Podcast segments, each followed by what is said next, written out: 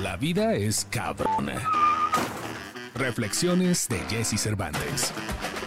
Cambia el juego en minutos con ligeros golpes de inspiración, porque tú eres más cabrón que la vida.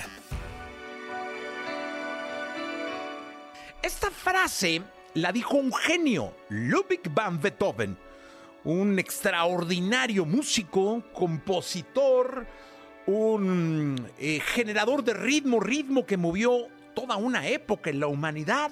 Y él decía que el genio se compone un 2% de talento. 2% de talento. Un genio, ¿eh?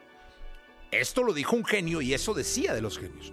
2% de talento y un 98% de ser perseverante en el trabajo y en la aplicación del sueño que tienes enfrente. Así que, señoras, señores, todo es cuestión de chamba. Échenle.